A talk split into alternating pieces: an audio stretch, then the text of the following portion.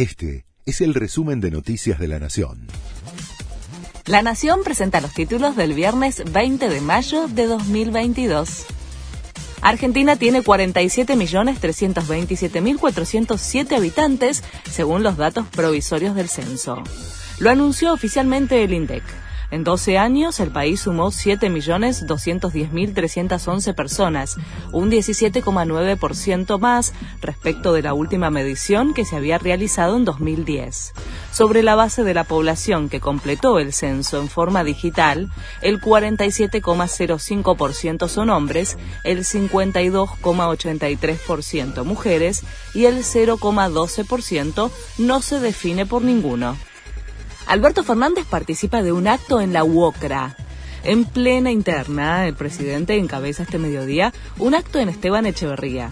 El titular del gremio, Gerardo Martínez, anticipó que se trata explícitamente de un acto de apoyo al presidente. Se especula sobre los funcionarios que participarán y quienes ya confirmaron su ausencia. Lanzan nuevos billetes y regresan los próceres.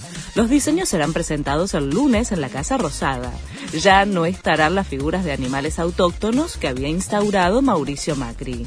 El de mil pesos seguirá siendo el más alto.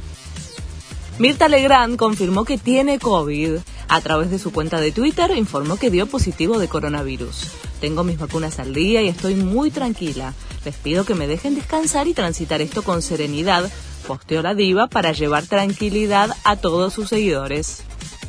River fue una fiesta. El equipo de Gallardo apabulló a Colo Colo. Le ganó 4 a 0 en el Monumental.